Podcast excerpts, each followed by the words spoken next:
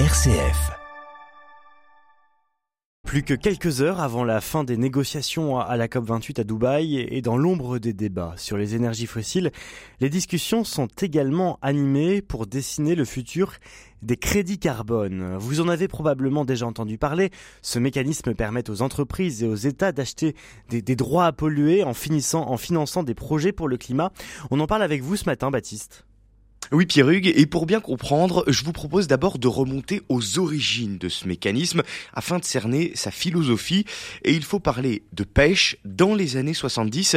Explication tout de suite avec Alain Carsanti, économiste et chercheur au CIRAD.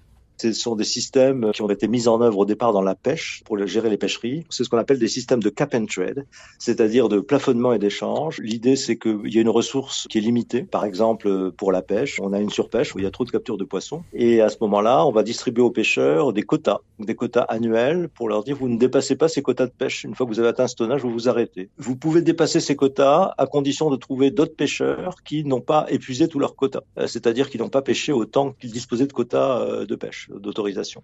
Et à ce moment-là, vous avez un système dans lequel, euh, en théorie, on respecte la limite globale, le plafond général qui permet, par exemple, le renouvellement de la ressource. Et vous avez, euh, par contre, des gens qui éventuellement vont faire un arbitrage entre pêcher moins et vendre des quotas, ou euh, des gens qui vont penser qu'il faut qu'ils dépassent leurs quotas et qui sont prêts à en acheter. Voilà, et ce système présenté là pour la pêche a été en fait transposé aux émissions de CO2 lors du protocole de Kyoto en 1997. L'objectif était alors de permettre aux entreprises de compenser leurs émissions. Celles qui ne dépassaient pas leur quota pouvaient vendre cette marge aux entreprises qui dépassaient, elles, leur quota. Sauf que cette solution s'est révélée insuffisante et c'est là qu'interviennent les crédits carbone afin d'élargir le mécanisme. Les crédits sont générés en dehors du système de plafonnement et d'échange. Ils sont générés par des projets projets que l'on peut faire à peu près partout. On peut les faire en Indonésie, on peut les faire en dehors du, territoire européen, français. On fait un projet de réduction des émissions, c'est-à-dire qu'on explique que sans ce projet, les émissions auraient augmenté ou seraient maintenues à un niveau euh, très élevé, par exemple. Et on introduit une innovation, on introduit des changements. Euh, par exemple, on, introduit des nouvelles technologies pour faire baisser les émissions. Donc c'est un investissement. Où on va planter des arbres, par exemple, pour retirer du CO2 de l'atmosphère. Et à ce moment-là, on génère des crédits carbone. Et ces crédits carbone peuvent rentrer dans le système euh, de quotas, c'est-à-dire dans le système de cap and trade.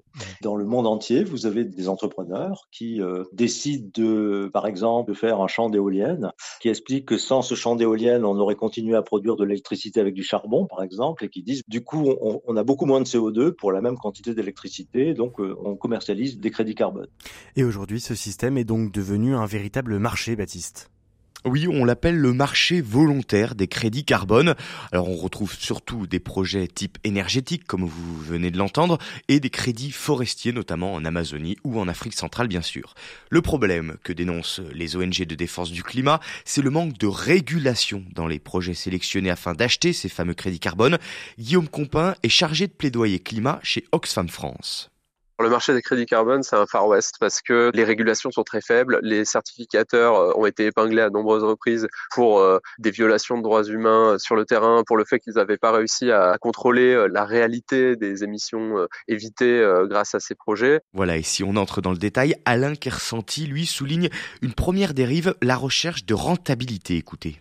Le problème principal, c'est une excuse du terme, c'est un peu technique, c'est l'additionnalité. Mmh. C'est-à-dire que les règles de ces projets, c'est qu'il faut démontrer que sans la perspective de vente de crédit carbone, donc qui va vous, vous rapporter des revenus, sans cette perspective, le projet n'aurait pas été entrepris. Donc un projet qui serait intrinsèquement rentable avant la vente de crédit carbone n'est pas éligible normalement, il ne peut pas vendre des crédits carbone. Vous imaginez bien que tout le monde a joué, euh, et les promoteurs ont joué pour essayer de dissimuler la rentabilité intrinsèque des projets. Vous avez par exemple des grands projets de construction d'éoliennes en Chine, en Inde, qui ont généré des crédits carbone, mais dont des études rétrospectives euh, faites par des chercheurs ont montré que de toute façon, ces projets auraient été réalisés de toute manière, parce qu'ils étaient suffisamment rentables pour être entrepris.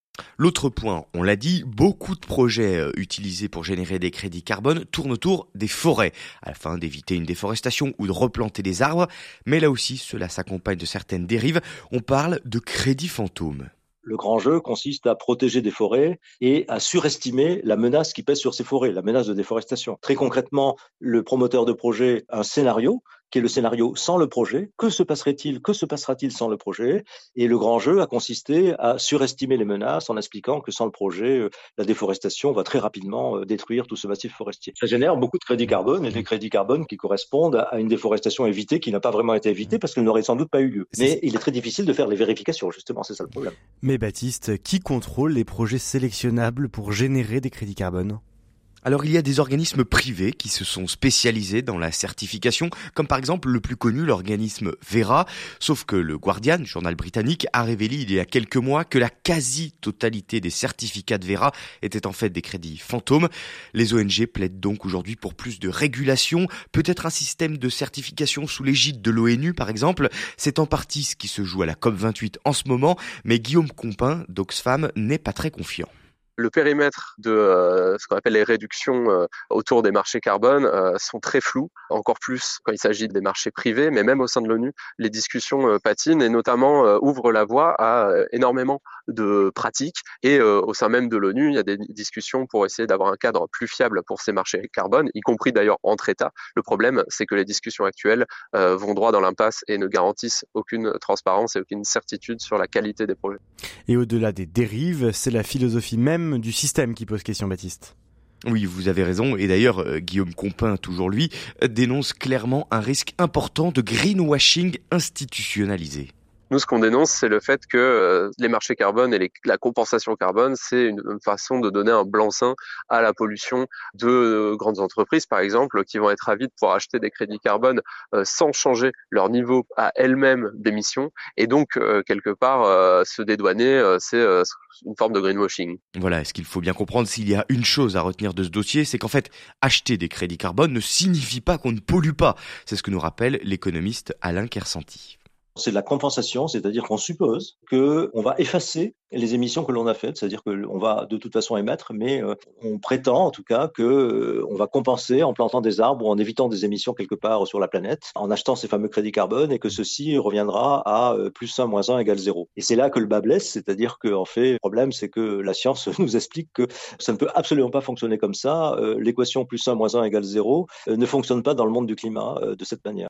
Voilà, et le pire pour conclure, selon le chercheur de la CIRAD, c'est le message qu'envoie aux citoyens ce marché des crédits carbone. L'un des problèmes des crédits carbone, c'est surtout aussi le rôle qu'ils jouent vis-à-vis des consommateurs. On sait très bien que, par exemple, lorsque les gens ont de plus en plus de mauvaise conscience à prendre l'avion parce qu'ils sont conscients de leur bilan carbone, et évidemment, quand une compagnie aérienne explique que tous les vols sont compensés, c'est un message qu'on envoie aux consommateurs en disant ne vous inquiétez pas, vos émissions euh, seront annulées. Et donc, on, revient un petit peu à cette idée que les crédits carbone jouent un peu le rôle que jouaient euh, à l'époque médiévale les indulgences de l'Église catholique, où les péchés climatiques d'aujourd'hui seront annulés par l'achat de crédits carbone. Si vous voulez, ça, ça c'est une fonction de déresponsabilisation des consommateurs par rapport à leur acte de consommation et leur empreinte carbone. Et ça, c'est un, un, des problèmes euh, tout à fait importants aussi de ce mécanisme. Voilà, et la régulation de ces crédits carbone sont encore en discussion à la COP28. On verra euh, ce qu'il en ressort dans le document final qui devrait donc être publié euh, soit ce soir si les négociations aboutissent, soit demain ou voire jeudi.